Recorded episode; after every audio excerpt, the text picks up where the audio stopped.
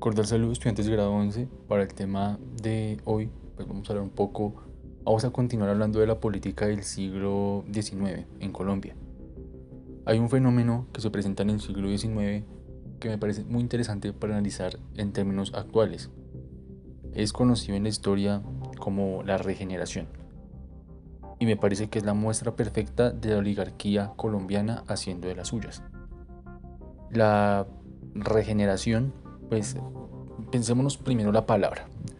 Regenerar algo quiere decir eh, volver a un estado mm, original de algo que seguramente está dañado.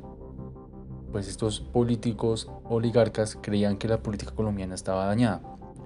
Estaba dañada a raíz de la constitución de Río Negro, la constitución de 1863. Recuerden que era de corte liberal era liberal radical. Digamos que tenía unos, unos ideales que se oponían a todas las tradiciones del país. Por lo tanto, esas personas van a ver en esa constitución un peligro, un daño. Y ellos tenían que eh, corregir ese daño. La manera de hacerlo con la regeneración. La regeneración pues también se eh, asimila con este partido nacional pues encabezado por el presidente Rafael Núñez que intentaba ponerle una pausa a los liberales radicales. Eh, básicamente en tres, en tres aspectos, político, religioso y económico. Sobre todo en el religioso. Digamos que mm, para un país como Colombia, para un país tan conservador, el hecho de que una constitución mm, sea parte de la Iglesia Católica, pues va a ser algo llamativo, va a ser algo peligroso.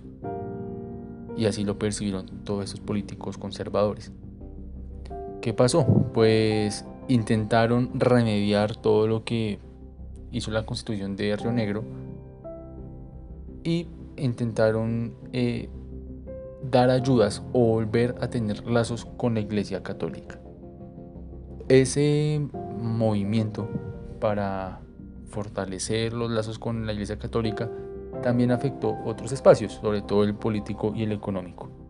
En el ámbito político eh, se volvió a un sistema centralista, donde un individuo, donde una ciudad, donde una edificación administraban el poder de todo el país. Básicamente eso defiende el centralismo, donde solo un punto va a ser el eje de la política de todo el territorio. La constitución de Río Negro abogaba por un sistema federalista, donde cada uno de los estados tuviera cierta independencia, pero no lo percibieron así, vean una amenaza en ello, porque eh, simplemente se daba más poder a ciertas partes, muchas personas podían administrar regiones y eso era peligroso para las personas de corte tradicional en la política colombiana. Esto pues también va a tener unos intereses de fondo, pues el presidente va a tener mucho más poder, va a tener muchas más funciones, muchas más facultades. Y además, con esta regeneración y con la constitución del 86, pues también se avalaba la reelección y tanto para presidentes como para senadores. Y además ese eh, orden centralista pues le iba a dar mucho más poder a ese núcleo ejecutivo del país. Esto va a tener pues unas consecuencias negativas. Porque si el presidente de turno tenía tales facultades, pues a partir de su ideología, de sus intereses, de sus lazos sociales, iba a escoger gobernantes y alcaldes. Eso era una influencia tremenda. Una influencia en la berraca. O sea, imaginen que bueno, pasaba en el siglo XIX, tal vez pasa ahora. El presidente de turno escogía como alcalde o gobernador de X región o abogaba para que el presidente o el alcalde o el gobernador de X región fuera alguien partidario a sus ideales, ya sean políticos, familiares o religiosos. Eso, también es, es peligroso y con ello también se vuelve a un periodo clasista. ¿Por qué? Porque el voto también va a estar dado solo a algunas personas, pues a las personas que puedan leer y escribir, y esas personas pues pertenecían a los gremios poderosos del país. Entonces no hay tanta libertad, ¿no? Y uno de los grandes cambios que tiene con la Constitución del 63 es pues que se volvió a privatizar o no privatizar, sino a censurar la prensa.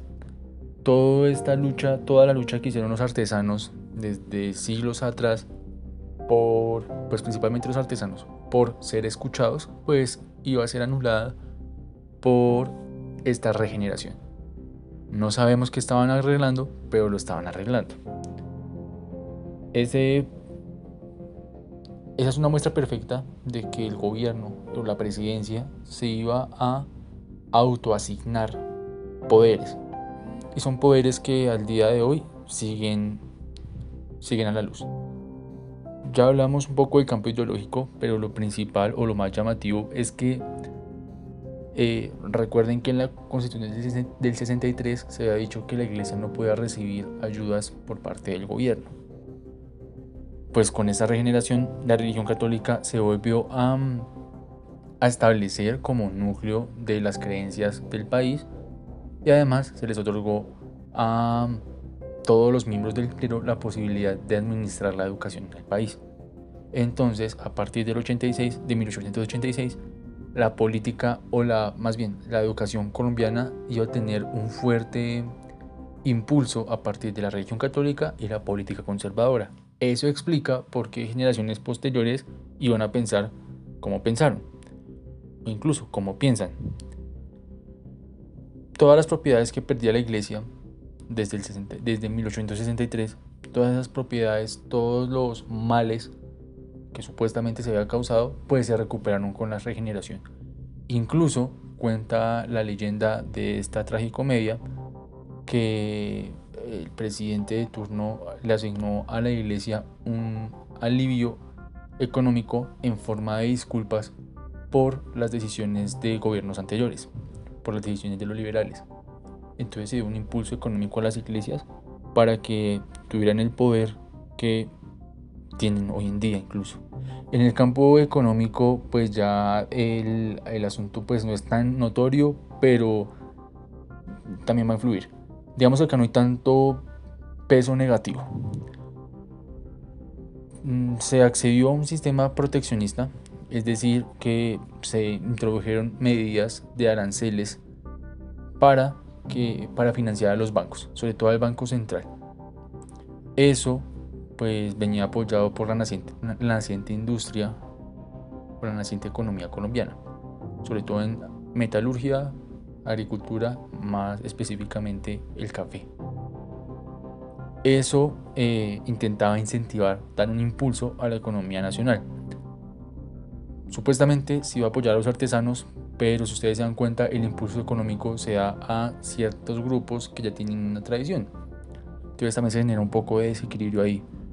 Sin embargo, esto permitió la creación del Banco Nacional, eh, lo que permitió pues empezar la movilidad del papel moneda por parte del, del gobierno.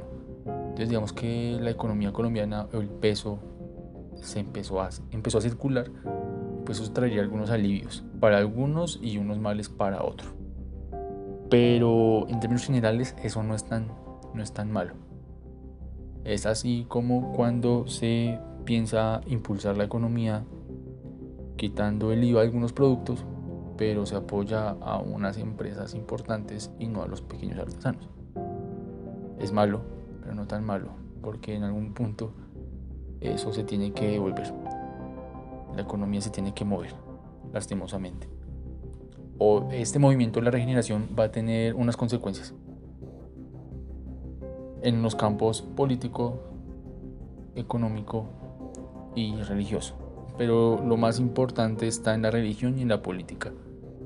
En términos religiosos, se creó un Estado católico. Un Estado que va de la mano con la Iglesia Católica. Los ideales políticos descansan en los ideales religiosos. Así lo han concebido varios presidentes, aunque no eran adeptos a la religión, no eran radicales, pero entendían que la sociedad colombiana necesitaba de la iglesia y tenía la iglesia de la mano, pues iba a permitir que la sociedad fuera de la mano de ciertos ideales políticos. Además, todo este material educativo o este ámbito pedagógico que les estaba comentando, pues también tendría una consecuencia negativa. Si van a censurar muchos contenidos científicos, si iba a volver a un sistema educativo basado en la iglesia, en los ideales morales de la religión católica, lo que causaría pues un impacto en la sociedad, en las generaciones futuras. Esto pues digamos que aún se está pagando o aún se ve, pero de a poco se va mermando. Eh, la iglesia adquirió más poder del que tenía o del que debería tener. Una cosa es la política, otra cosa es la religión, pero acá no lo entendieron así. La regeneración, estamos arreglando algo. Eh, la regeneración veía necesaria, inherente esta relación política-religión. En ámbitos políticos, pues lo principal es la exclusión política. Una exclusión política es negar la posibilidad a algunas personas de pensar políticamente. Es negar la voz de unos. Es negar la alternativa. Lo que pasa cuando se niega una alternativa es que estas personas van a querer ser escuchadas de la manera que sea posible. Y pues en este contexto, la salida más adecuada va a ser la guerra. Digamos que esta regeneración, esta exclusión política iba a dar lugar a uno de los conflictos mm, tradicionales o más llamativos de la historia colombiana, que es la famosa Guerra de los Mil Días esa guerra que marcó nuestro tránsito del siglo XIX al siglo XX. Mm, digamos que todo tiene una base ideológica. También es exclusión política porque no todos podían ejercer política. Las personas que eran elegidas debían cumplir con ciertos requisitos, sobre todo patrimoniales, sobre todo de riquezas, para poder tener su puesto, lo que genera una nueva brecha y lo que responde jóvenes a nuestra sociedad oligarca. Una sociedad con privilegios, una sociedad que aparte de ser poderosa políticamente, es poderosa económicamente, eh, educativamente, religiosamente. Es una sociedad con todos los beneficios posibles que sigue en su puesto por sus mismos beneficios. Si ustedes se dan cuenta, esta historia política colombiana nos permite analizar el porqué de las cosas. Esta constitución, como lo hemos visto, se volvió a o tuvo su, su reforma hasta 1991, pero como yo les comentaba, no hay mucho cambio entre lo que va antes y lo que va ahora. Hay algunos detalles muy importantes, pero en términos prácticos no hay mucho cambio. Hay inestabilidad política y, y zozobra me quedo con una cita ya para terminar, que es este, esta consecuencia magna, esta guerra a los mil días. El autor que revisé se refiere a esta guerra como la guerra que les demostró a los colombianos del nuevo siglo que el sueño de los próceres de la independencia de formar una nación unificada y en paz aún estaba por construirse. Han pasado 120 años y creo que ese sueño sigue en construcción. Tal vez es responsabilidad de nosotros contribuir en ello. Jóvenes, por favor, estudien los temas para los exámenes que se aproximan. Recuerden que cualquier duda que ustedes tengan pueden eh, comunicármela y yo estaré dispuesto a resolverla. Eh, no siendo más jóvenes, un abrazo y feliz aprendizaje.